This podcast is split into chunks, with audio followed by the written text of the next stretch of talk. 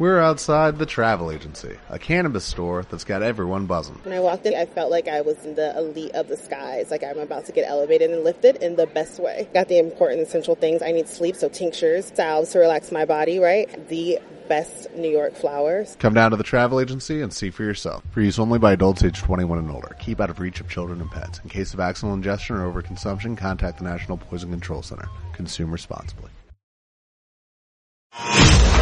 Escuchas lo mejor de Marta de Baile, solo por W Radio. Bueno, pues una larga conversación con, con Esther. ¿Y eres belga? Sí. ¿Eres belga? ¿Pero hablas muy bien español? Espero que sí. Muy bien, muy bien. Yo pensé que íbamos a hacer la entrevista en inglés. Me parece sensacional que la hagamos en español. Bueno, el libro habla del dilema de la pareja. Y se centra mucho en el tema de la infidelidad. Y decíamos que vamos a abordar el tema hablando de cómo repensar la infidelidad. Porque cuando hablas de infidelidad, Esther, estás pensando que es básicamente lo peor que te puede pasar con tu pareja. Pero sí es lo peor que te puede pasar a través de la crisis, que es una crisis con un nuevo sentido hoy. Podemos realmente entender qué pasa hoy en la pareja. Yo me serví de la crisis de la infidelidad para entender nuestras expectativas en la pareja de hoy, qué nos duele, qué significa celosía, posesividad, amor, deseo, todo lo que en general se tiene que ir al ópera para poder verlo. Y utilicé esta crisis para analizar la pareja de hoy, qué funciona bien y qué es más difícil. Es que, a ver, tenemos que remontarnos a tu primer libro, que es Mating in Captivity, que es la inteligencia del erotismo. Y se tiene la idea, básicamente, de que las parejas somos monógamas, ¿no? De que debemos de ser monógamas. ¿Tú qué opinas? Te lo voy a poner primero en contexto. Ok, ¿ok? venga. Yo estudio relaciones porque las relaciones están cambiándose con una rapidez increíble. Nunca hemos tenido tanta confusión e incertidumbre cómo manejar a nuestras relaciones. ¿Por qué? Porque antes las cosas eran bastante fijas. Todavía en muchas partes de este país los papeles son fijos. Las mujeres saben qué pueden decir, qué no pueden decir, los hombres saben que pueden preguntar, que no, los hijos saben cómo comportarse con los adultos, cada uno sabe la carrera de quién es importante, quién puede de- pregu- de- eh, eh, ordenar sexo. Los, pa- los, hay, hay Los una roles, estructura, sí, claro. los roles, la estructura, las obligaciones familiares, está claro. Después hemos desarrollado una sociedad que se va más y más encontrando una libertad, una expresión individual, sin estructura, pero, y con muchas posibilidades, pero también con mucha incertidumbre y mucha eh, eh, angustia de cómo manejar mi vida, de cómo sé cuando encuentro a la buena persona, de buscar adentro de la pareja lo que antes nos daba todo un pueblo, de tener una persona para todo. Contigo, era, Sí. esta era el tema del, del libro Inteligencia Erótica. Contigo voy a tener eh, amor y deseo, voy a tener familiaridad y novedad, voy a tener estabilidad y excitación, vamos a tener una vida de pasión adentro de un matrimonio, que toda la historia, este concepto era una contradicción en término. ¿Y cómo reconciliar amor y deseo? ¿Cómo reconciliar nuestra necesidad de seguridad con la necesidad también de aventura y de novedad? Adentro de una pareja es el desafío de las parejas de hoy.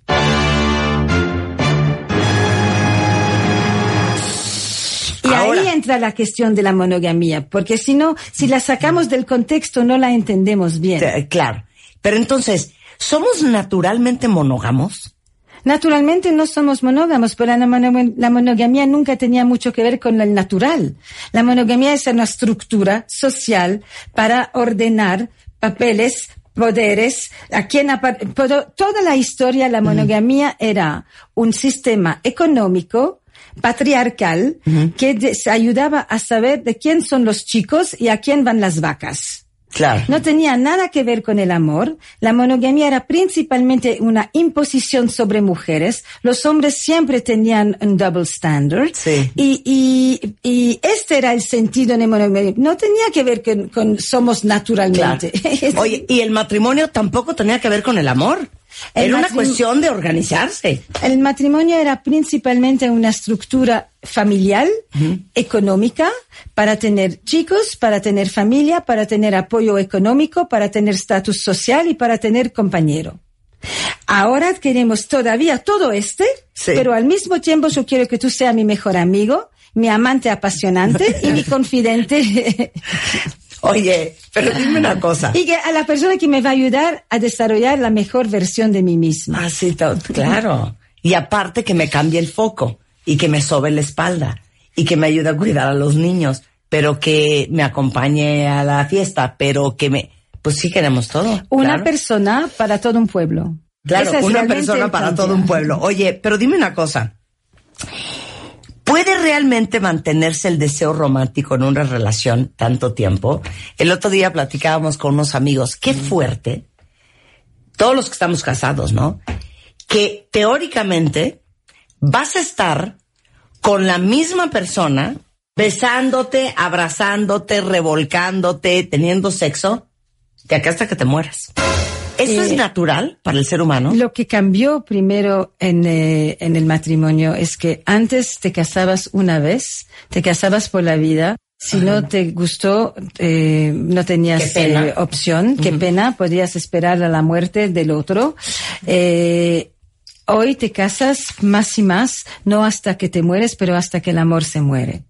Lo que ha cambiado es que por la primera vez en nuestra historia la sobrevivencia del matrimonio depende de la felicidad de la pareja. Es la pareja que decide si va a haber familia o si va a haber, si el matrimonio va a sobrevivir. La cuestión del deseo a largo plazo es una cuestión no de excitación sexual. Es una cuestión de cómo nos quedamos interesados en, en nuestros Sí, mismos y en la otra persona con la cual vivimos. Podemos quedarnos curiosos por la vida, ¿por qué no? Podemos seguir teniendo cariño, afecto, de- de, eh, el gusto de tocar, el placer de estar con una persona, ¿por qué no? La cuestión no es si es natural o no natural. Que tenemos deseos para otros también es natural. Decidimos de no seguirlos o de seguirlos son decisiones. No, no tiene que ver con la naturaleza, so- tiene que ver con el sistema social, cultural, eh, patriarcal, todo este. Eh, pero sí, hay muchas personas que, que, que- que están en relaciones que, mira, hay dos tipos de relaciones. Hay relaciones, eh, no, hay muchos tipos. Pero en una de las distinciones que yo sí hago al lugar de tu pregunta, eh, en relación a tu pregunta del deseo es, hay parejas que no son muertas y hay parejas que son en viva. Hay parejas que son... There are people who are not dead Ajá. and there are people who are alive. Claro, hay gente que nada más no está muerta. ¿Sí? Pues, hay parejas que, sobreviven y hay parejas que viven. Exacto. La cuestión del deseo es cómo sentirse en vivo. Que eh, la cuestión no es una cuestión de sexo, es una cuestión del erotismo en el sentido místico. Cómo me siento en vivo, vital, con energía Claro. adentro de mi, fam- de mi familia o de mi pareja. Esta es la cuestión del deseo, no si tengo ganas de tener sexo. Es una eh, simplificación de la cuestión del deseo. 100%. Es que les digo una ¿Me cosa, me, entiendes acaba de traumar. Perfecto. Porque les voy a decir algo. Muchas parejas andan por la vida como eh, diría la serie de televisión, ahora sí que Dead Man Walking, que están y son por ser. Ya están en una zona de confort, en un conformismo, o diría Pink Floyd, comfortably numb, ¿no? Están como sedados, pues ahí la vamos llevando. Oye, que estás súper contento, que te llena de vida tu pareja, que cuando aparece te sale el sol, que tienes ilusión todavía de hacer cosas con esa persona, platicar con esa persona. Eso no. Y es bien peligroso porque es bien fácil quedarte ahí. Porque como no hay nada radicalmente negativo, ni nada muy violento, pues piensas que Sí, pero yo vivir no ahí está bien. Sí, pero también para varias personas esta situación es mejor de muchas cosas que han conocido en su vida. Claro, No claro. para todos Claro. es el deseo de viajar adentro de sí mismo y con otros. eh, para muchas personas tener esta seguridad, tener un afecto, tener alguien que está leal, tener alguien con quien compartir las de- las- los desafíos de la vida es mucho. Claro. Nosotros queremos otra cosa. Claro. a- a- con todo este.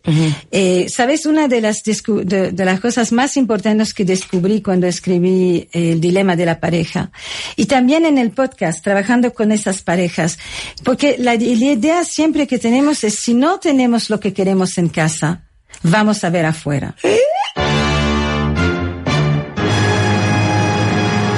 Ponga mucha atención, ¿eh? Cuentavientes. Que, la, que la transgresión, que la infidelidad siempre es un síntoma de algo que falta. Y yo lo que entendí es, hay muchas razones para ser infiel. Yo, no- yo estudié las motivaciones de la infidelidad, la, la significación de la No, infidelidad. ahorita quiero la lista. ¿eh, Esther? Te, te ayudo, te ayudo. Pero la, una de las cosas que entendí es que habían muchas personas que también eran felices en casa y que también tenían transgresiones, porque no quisieron buscar a otra persona, a otra pareja, pero quisieron encontrarse con otras partes de sí mismo que habían perdido o olvidado en los 30 años que ya estaban en su pareja. Ok, para ahí. Para ahí. Quiero la lista de los motivadores que has descubierto de por qué la gente es infiel. infiel. Hay dos grupos. Hay A la ver. lista del- de, los eh, discon- eh, um, discontents, ¿cómo Sí, de los que están poco contentos. adentro de la pareja. Solitud. Solitud es una cosa principal. Sí, porque te sientes, eh, pues, ¿cuál sería la, la una la- función. La, ya no te sientes palabra. una persona, te sientes una función. Sí. Te sientes eh, invisible, que hace años que no te han escuchado, no han estado interesado en ti, no te han tocado, no, no han estado eh, eh, deseado por ti. Toda esta cosa. Eh, eh, indiferencia, ignorancia, violencia, eh, de- de todos tipos de traición que hay adentro de una pareja que, que no son traiciones de infidelidad, pero, pero son traiciones relacionales, ¿ok? Eh, y después hay otra búsqueda, que es realmente el tema de la búsqueda. En, en ¿cómo se dice en español? en anhilo, longing Ah, Sí, sí, en- an- anhelando. anhelando. Es en, eh, al, adent- al centro de la infidelidad hay dos temas. La traición, el secreto, la mentira, todo este. El engaño. Y del otro lado, en anhelo, el anhelo. en anhelo, Ajá. eh, la pérdida. Eh, la pérdida. Cuando gente, cuando, gen- cuando se muere personas al- alrededor de ti y que te das cuenta que la vida es corta y que te dices, así voy a seguir 20 años más, o voy una vez más a poder sentir una intensidad, un afecto, Sí. un toque que ya no conozco desde no sé cuándo. Este tipo de pérdida. La pérdida cuando he estado mamá toda mi vida y dónde está la mujer. La pérdida cuando he estado responsable para el bienestar de todos y por la primera vez estoy pensando en mí. Es este tipo de longing, de pérdida, de búsqueda. It's a search. Y no tiene nada que ver con la pareja, no tiene nada que ver con la otra persona. Es que qué fuerte lo que estás diciendo, Sí, Esther. es otra concepción de, Claro, de- de la infidelidad. Porque les digo algo, es automático. Porque a todas los que, todas y todos los que hemos tenido infidelidad en nuestra pareja, lo primero que sentimos es, ¿qué me faltó? ¿Qué hice mal? ¿Qué tiene ella que no tenga yo? ¿O qué tiene él que no tenga yo? ¿O no fui suficiente? Hay infidelidades que son ancladas en los problemas de la pareja y hay infidelidades que no tienen nada que ver con la pareja y no tienen nada que ver con lo que te falta o cómo podrías estar más de... Oye, oye, la, la- la clásica historia de es que yo no entiendo qué le pasó a este hombre. La esposa era divina. Y si vieras la novia nueva, o sea, no lo puedes creer. Es que no tenía nada que ver con la esposa. La pregunta es, ¿qué buscabas? ¿Y Claro. qué encontrabas allí? ¿Y quién encontraste ahí? Pero no quién es la otra persona. Es que ¿Quién estoy, tú? claro, es que estoy traumada con lo que dijiste. Muchas veces la gente es infiel porque está buscando sentirse ella de una manera que no se está sintiendo. Él o ella. Él o ella, claro. Sí, sí. You don't go, eh, te lo voy a decir Sí, en sí, sí, inglés. venga. Sometimes it is not that you want to leave the person that you are with, but you want to leave the person that you have become. It is not that you want to find another partner. It is that you want to find back parts of yourself that have been dead inside for years. Ok. No es que quieras dejar a la persona con que estás, quieres dejar atrás a la persona en la que tú te has convertido. Sí. Y no es que quieras encontrar a alguien más, es que quieres encontrar un lado de ti Sí. que hace mucho tiempo está muerto. Sí. Y mucho tiempo puede ser 10, 20, 30 años. Entonces, Estamos hablando- que- el tema de, de la, de la infidelidad siempre es un hombre de los 40, 50, Claro, claro. midlife, ta, ta, ta, con una joven. Sí. Es, es, es una, es un- Sí, un- las variables son enormes.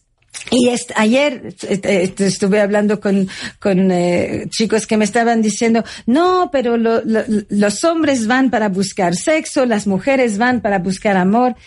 Yo pienso que cada género sabe lo que puede decir que está buscando, pero no quiere decir que es lo que está realmente buscando.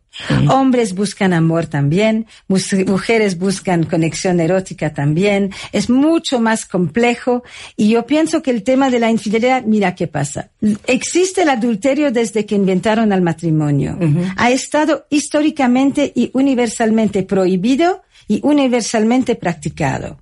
Por eso tenemos que entenderlo hoy, porque ha cambiado de significación totalmente. Me estabas preguntando, me- bueno, primero te dije matrimonio Sí. era por la vida. Ahora podemos por la primera vez salir y irnos y más y más mujeres por la primera vez en el mundo pueden irse. El matrimonio era la, oportunidad para tener sexo por la primera vez en tu vida. Hoy el matrimonio viene para parar el sexo que has tenido con otros. La monogamía era una persona por la vida, hoy la monogamía es una persona a la vez. Eh, la exclusividad, cuando es- tienes una persona en toda tu vida, no es la- el mismo sentido que la exclusividad que tú renuncias voluntariamente por el ideal romántico porque has, has encontrado la persona con la cual te vas a parar de todo. Escoger entre dos personas en tu pueblo no es lo mismo que escoger entre mil personas al, al tip de tus dedos en una app donde eh, te- tienes que buscar quién va a ser la persona que te va a motivar a cancelar tus aplicaciones. Estamos en una realidad totalmente diferente. Un sexo que es de obligación o de reproducción para tener muchos hijos o un sexo que es el deber de la mujer matrimonial no es el mismo que el sexo que tenemos durante años por placer y por conexión y por intimidad.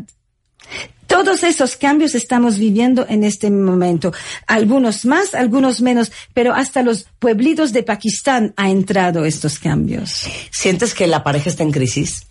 No, la pareja está en una oportunidad, porque por la primera vez puede, puede tener más modelos.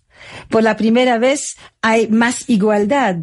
Más, no, no suficiente. Por la primera vez eh, tenemos más expectativas de lo que queremos en nuestra vida personal que antes. No estamos dispuestos de sufrir toda una vida sin pensar que tenemos el, el- el- la posibilidad de, de, de alguien que nos, que nos cuida mejor.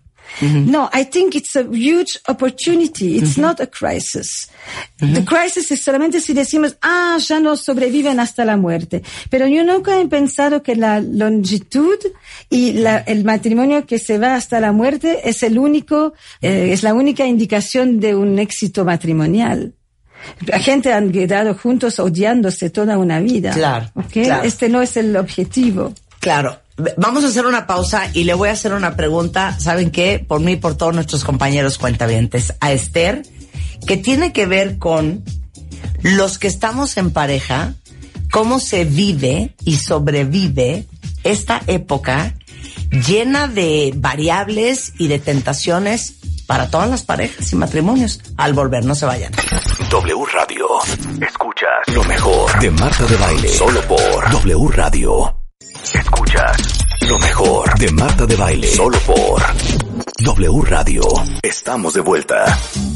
Estamos de regreso en W Radio hablando con una extraordinaria escritora, psicoterapeuta, experta en relaciones humanas.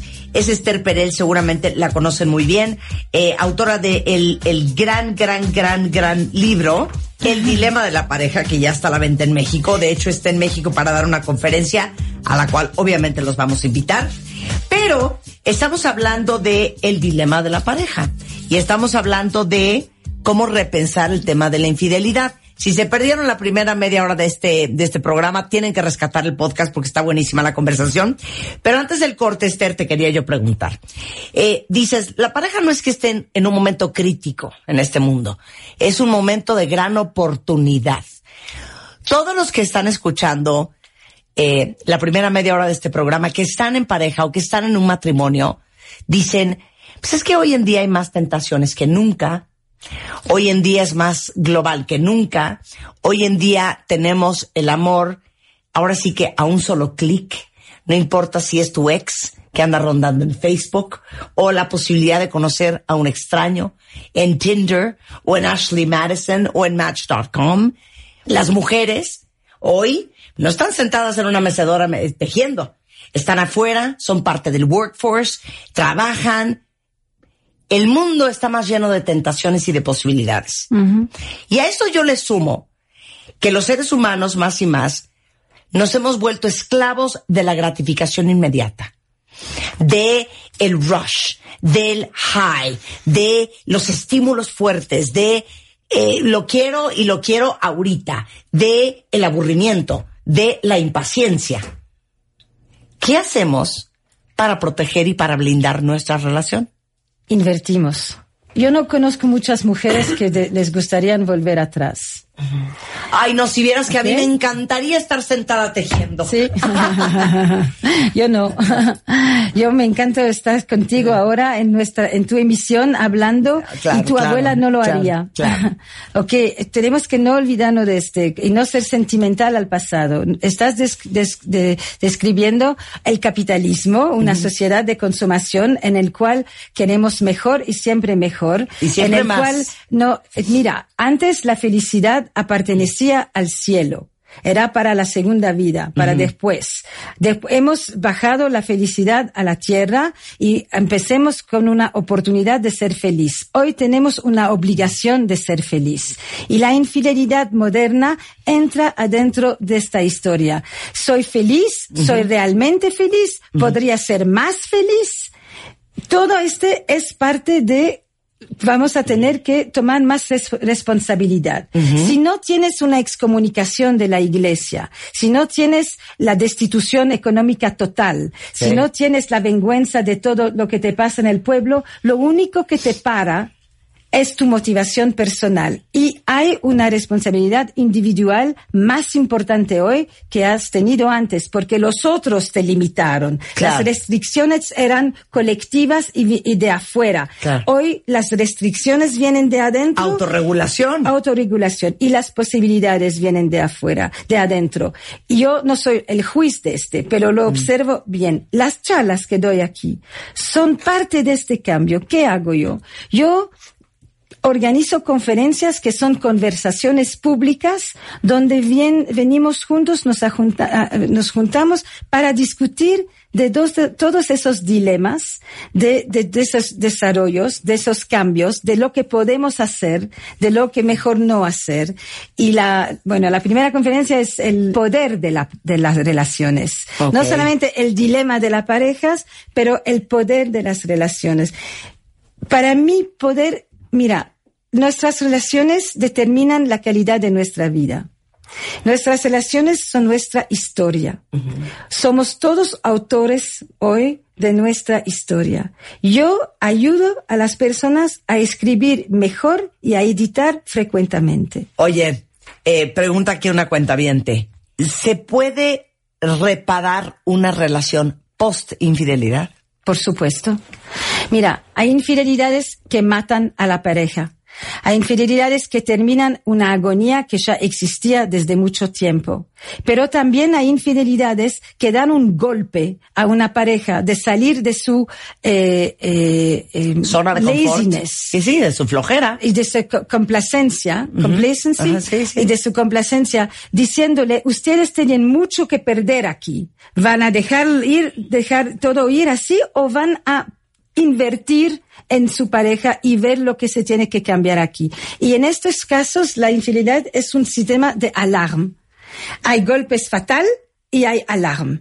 Hay parejas que después de la infidelidad siguen juntos porque, por sus valores, por su compromiso a la familia. Hay parejas que siguen juntos en, en un, una, ¿cómo se dice? En a marital cell. Sí, en una, sí, en una célula, cárcel claro. matrimonial y nunca se perdonan y siguen peleándose. Y hay parejas que se dicen, ¿cuál es el mensaje de esa infidelidad para nosotros? ¿Qué nos enseña? ¿Qué nos dice que tenemos que hacer? ¿Cómo nos renovamos? ¿Cómo vamos a regenerar nuestra relación? Y hay muchas posibilidades post-infidelidad. Y esto sí tiene que ver con lo que me preguntaste, con todas esas tentaciones ¿Qué hacemos cuando sí pasa algo y, y que la pareja es buena y sólida? ¿Realmente tenemos que cambiar todo? ¿Sabes qué cambió? Muy importante. Antes la vergüenza era de ser divorciado o divorciada. Hoy la vergüenza, la nueva vergüenza es quedarse cuando puedo irme. La gente tiene un secreto por quedarse, porque la, la presión es si te han traicionado, si, hay- habi- si, hay- eh, si tenías una, si el otro tenía una infidelidad, tienes que irte. El castigo, la redención es irte. Y si Sí. te quedas porque sigues amando, porque te gusta tu vida, Claro. porque tienes de- dependencias de cualquier Eres tipo. una imbécil. Es- tienes la vergüenza y te escondes. Claro. Esa es la nueva vergüenza. Y en México, en países como México, esta nueva vergüenza es peor para los hombres. Porque una mujer que se queda. Bueno, se queda, es Claro, parte de su sí, historia y de su, de su tradición. Pero un hombre que se queda, ¿qué tipo de hombre es? Claro. No es valioso, no es un hombre que también quizás ve la responsabilidad que ha tenido en, en la, en, en- en- en la relación que tenía. Es un Totalmente. hombre weak. Ya, claro, es un hombre débil. Pero a ver, ¿qué se requiere para que una pareja pueda reconstruir post-infidelidad? Tres cosas. Y este lo describí en el libro el- del dilema de la pareja también y en el TED Talk y en los podcasts. Los escuchas cuando lo estoy haciendo con la pareja. Cuando tú me traices, cuando tú me herís, la prim- primera cosa que tienes que hacer es reconocerlo. Y no darme cantidad de justificaciones y de racionalizaciones. La, la persona en cada, en cada trauma, si tú reconoces lo que me Accountability, hiciste, accountability, accountability, claro. responsibility, guilt and remorse. A ver, responsabilidad, accountability, palabra que ya se saben, culpa y remordimiento. Sí. Tiene que haber esas y la cuatro. culpa por, por herirme, aunque no que te sientes culpable de, lo, de la experiencia que has tenido, Claro. por lo menos te sientes culpable por lo que me has hecho. La infidelidad siempre es what it did to me and what it meant for you. Claro. O sea, la infidelidad siempre es entre lo que significó para ti y lo que me hiciste a mí. Sí. No. ¿Ok? ¿Y qué vamos a hacer con este juntos? La dos- segunda cosa es entender la diferencia entre cuestiones de detectivo y cuestiones de investigación. La- el detectivo te pregunta, ¿dónde fuiste? ¿Cuántas veces lo hiciste? ¿Lo hiciste en mi cama? ¿Lo hiciste parado? Eh, eh, cu- cu- ¿Cuánto pesa? Tiene mejores chichis que yo. Eso es detective. Detectives son las preguntas que te hacen sentir peor y que, que van por los datos y que no te dan la posibilidad de entender nada. Investigación es por qué te pasó, por qué ahora. Pensaste en nosotros, quisieras que los descubre, esperabas que te dejo, pensaste en tus hijos. Claro. Eh, eh, ¿Cómo volviste a casa? ¿Qué es lo que quieres traer a nuestra relación de lo que has descubrido allá? cuestiones que me ayudan a entender la significación de esta infidelidad para después poder saber qué voy a hacer con este en mi pareja o en mi vida. Claro, o sea, en marketing sería entender los drivers de consumo. Totalmente. O los dilemas Claro, existenciales. ¿cuáles son sus Claro. O los dolores. Pero tienes toda la razón. Lo que, lo que tendemos a hacer es, ¿y dónde la conociste?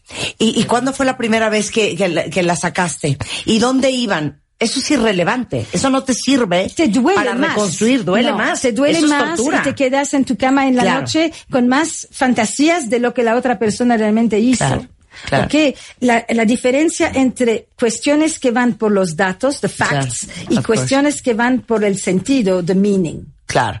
Una cosa es preguntas que van por los hechos y otra cosa son preguntas que te hacen entender el significado de las cosas. Sí. Por ejemplo, podrías preguntar, ¿qué te hacía sentir estar en esa situación? A lo mejor te dice, más vivo, ¿no? O sea, Sí, ¿y por qué, no- motivado. ¿y por qué nunca pudiste Exacto. hablar conmigo desde Claro. hasta hoy? Claro. ¿Qué es lo que, la pregunta de antes, how did you become this person with me? Claro. ¿Y cómo? Entonces la pregunta sería, ¿cómo te convertiste en esta persona Conmigo. conmigo? Sí. O sea, semi-muerta, semi-dormida, semi-de flojera. Ok, entonces ese es el es segundo. el segundo. Ok, el tercero es reconstruir la confianza. Reconstruir la confianza es en saber que no se reconstruye inmediatamente. Cuando la gente me dice yo no puedo tener confianza, yo digo por supuesto. Pero ¿en qué? Todavía estás con- tiene- tienen hijos juntos, tienen cu- cuentos de banco juntos, tienen una casa juntos. Tienes confianza en muchas cosas. No tienes confianza en este y va a tomar tiempo. Pero la confianza no la vas a recoger por preguntar miles de preguntas que te repite, te repite, te repite. ¿Dónde estás? ¿Y dónde vas a ir? ¿Y cuándo vas a salir? ¿Y a qué Porque hora vas a más llegar? preguntas, menos tienes confianza. Ese es Sí. surveillance. Surveillance, sí, sí, sí, sí. La confianza es una manera de... ¿Cuál es el sentido de la palabra confianza? Con fe. Es vivir con el desconocido. Sí, con fe. Con fe. Es la fe en el desconocido. Ajá. Y este de desconocido en tu pareja es muy instable, pero al mismo tiempo, en este desconocido está la oportunidad de creer algo nuevo, nuevo. Ajá. ¿Me entiendes? It's an active engagement with the unknown. Sí, o sea, claro, Eh, es un vínculo activo con lo desconocido. ¿Y cuál es el desconocido? Es que yo pensé que te conocía. Y ahora, y no ¿Y te cómo conozco. me hiciste esto? Claro. Ahora no te conozco. Y tengo que confiar, No, confianza. y- ok. Puedo tener miedo que no te conozco y al mismo tiempo también tener un poco de curiosidad. Bueno, entonces, ¿quién eres tú? Claro. Porque en una pareja muchas veces la gente se para de ser curiosos y piensan que ya saben todo del otro, que está como el, el- the inside of their pocket. Y this is a slow death. Pero dime una cosa, Es- Esther, ¿no se debe de tener un estómago especial para hacer eso? Te lo digo porque vamos a confesar nuestras verdades. Yo pienso, te digo A mí me fue infiel Sí. una pareja. Sí. Nos adorábamos, ¿eh? Y yo intenté reconstruir mi relación con él. Cuando me di cuenta en la persona en que me estaba convirtiendo yo, dije, yo no me puedo hacer esto a mí misma. Pero recibiste Y apoyo. no tengo el estómago. pero y decidirme. Sí, pero recibiste apoyo para también. Yo pienso que lo que No, no, no, no, no hice un trabajo tan profundo como el que me estás diciendo. Pero yo sí me convertí cuentavientes en la de, me decía, híjole, mi amor, qué padre puesta de sol. Y yo me volteaba. Claro. Igual de padre que cuando te acostaste con ella. Ya sabes, Sí, a los 10 recuerdos minutos. de todo Oye, mi amor, antes. ¿quieres una co- copa de champaña? No, no quiero.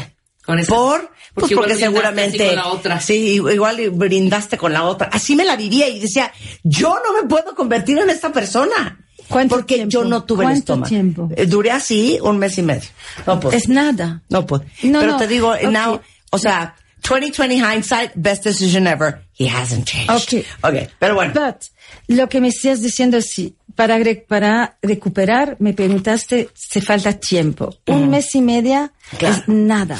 Claro. Son un año por lo menos a veces, porque este corta todo. Y ahora que puedes descubrir toda esa Claro. infidelidad a través del digital, también descubres todos los detalles de toda una historia. Te, te matan en mil pedacitos. Claro, pero a ver, a lo, a lo que iba es, hay gente que tiene, en México se dice el estómago. Yo te entiendo bien. You know what I'm saying? Yo pienso que el estómago para también es- hacerlo, y gente que no.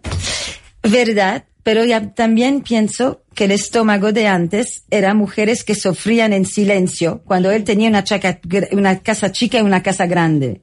¿Ok? Estómagos son también sociales. no solamente son individuales. Claro. ¿Ok? Yo estoy dando una oportunidad para las personas de desarrollar otro estómago. Con una permisión. Mira, al principio vas a preguntar 15 veces la misma pregunta. Sí. Y yo lo digo al otro, no te lo está haciendo para molestarte, te lo está haciendo porque se fracasó su cerebro, se fracasó su concepción Se de la fracturó, realidad, se claro. fracturó la realidad y está tratando de reorganizar una realidad, una visión de la realidad de quién eres. Coherente, de quién eres. Así es, es normal. Y lo va a hacer durante meses. Si quieres que te pregunten menos, yo te propongo una cosa muy concreta. Tú vas a proponer detalles antes que ella te pregunta o antes que él te pregunta. Cuando pasas por el restaurante, ¿aquí también la llevó? Ajá, ¿O la llevaste? Tú dices, no, aquí no vinimos. ¿O estás pensando en este? Sí. No. Vas adelante. El tema es tú te desarrollas en ser el vigilante de la pareja. Cuando tú te estás el vigilante de la pareja, la otra persona puede tener más confianza en ti. Puede, puede descansar. Claro, tener paz. ¿ok? 100%. ¿Entiendes? Si él piensa, él o el otro piense en esos detalles, tú no tienes que pensar en esos detalles. Te ayuda a tener confianza, te sientes protegida, el otro está invirtiendo y estás realimentando a la pareja. No todas las parejas, pero de toda manera las parejas se han quedado juntos después de una infidelidad. Es simplemente que nunca lo hablaron, que sufrieron en silencio, que transmitieron los secretos a la generación eh, de los chicos, con, con niños que, que no sabían quién son los padres, o los papás por lo menos. Y yo pienso que podemos hacerlo mejor, con más honestidad, con más profundidad, con más complejidad y con más esperanza para la pareja. Y de este vamos a hablar todos en estos próximos días. Cuando No, bueno, aquí. ¿qué tanto les surge irla a ver, sobre todo si andan en este merequeteque? Yo creo que también debe de haber muchas buenas relaciones que se han perdido porque post infidelidad pensaron que eran irrescatables. No había un cuarto paso, no había un cuarto punto. La responsabilidad, el remorso, la culpabilidad, la vigilancia, la- la- las preguntas que, que van por el sentido y no por el significado y no por los hechos, y eh, a- eh, tener nuevas experiencias juntos. No es tratar de, re- de- de retomar el pasado, pero realmente pensar, eh, eh, mira, hoy muchas personas van a tener dos o tres matrimonios o relaciones comprometidas al- en su vida, en el occidente. Algunos de nosotros lo van a hacer con la misma persona. Una infidelidad a veces no es el fin del matrimonio, es el fin del primer matrimonio. Eso está muy bonito. ¿Entiendes? En este sentido, yo pienso que se puede hacer mucho más que simplemente pensar que es o el golpe fatal o eh, eh, con toda la vergüenza que traemos después. Sí, hay muchas buenas parejas que pueden escaparse de una infidelidad. Y la infidelidad es una crisis que nos, que viene con un mensaje de cómo se tiene que cambiar las cosas adentro, adentro de nuestra pareja. Eh, también voy a dar todo un taller para profesionales, terapeutas, organizado por el Campo Eliseo. Y puedo agradecer a los que me han traído Por aquí. supuesto, por porque son supuesto. importantes. Por es supuesto. el Most Wanted Group con Ajá. Bernardo Noval, Ajá. la ciudad de las ideas, que me ha llevado ya varias veces a México, el grupo Campo Elíseos y el citytickets.com MX y el podcast se llama Where Should We Begin. Claro, buenísimo. Entonces, voy a oír tu podcast, Esther, que está en plataformas digitales. En todas las plataformas Esther donde escuchas, eh, se llama Where Should We Begin. Where should we begin? ¿Dónde empezamos? Eso es en inglés. Sí. Bien, te vamos a escuchar. Esther, un placer tenerte acá. Si la quieren seguir en redes sociales, es Esther Perel en Twitter, igualmente Esther Perel oficial en Instagram, Esther Perel en Facebook. Y estherperel.com. Enchanté. Merci beaucoup. Merci. Con esto nos vamos, cuentavientes, pero no se vayan ustedes. Carlos Loret va a estar con nosotros, el duende, mucho más de lo que ha pasado en México y en el mundo en Así las Cosas, emisión de la tarde. Y ya saben, el resto del día, muchas alegrías más. It doesn't have to be this way.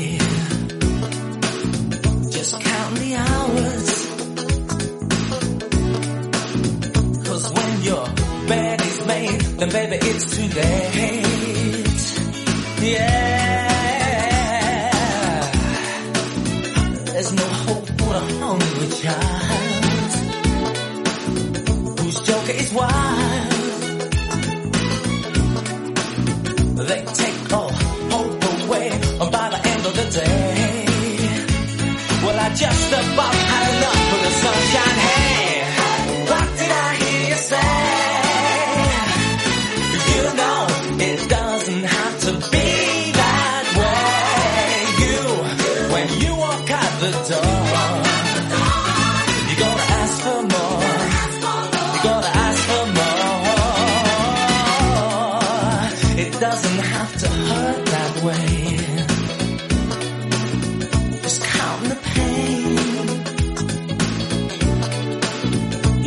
You've got yourselves to blame for playing the game.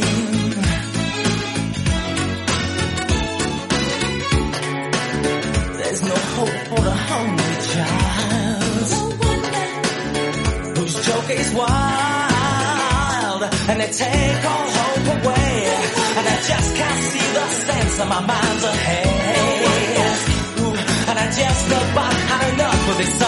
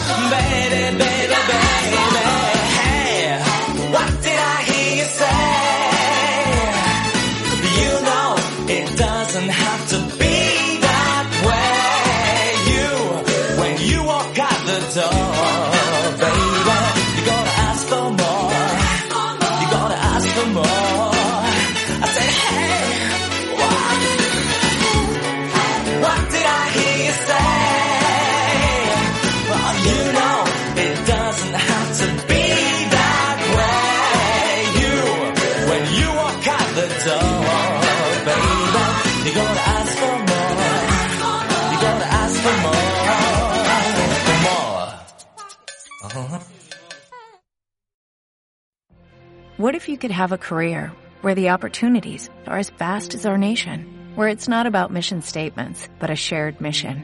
At U.S. Customs and Border Protection, we go beyond to protect more than borders, from ship to shore, air to ground, cities to local communities. CBP agents and officers are keeping people safe. Join U.S. Customs and Border Protection and go beyond for something far greater than yourself.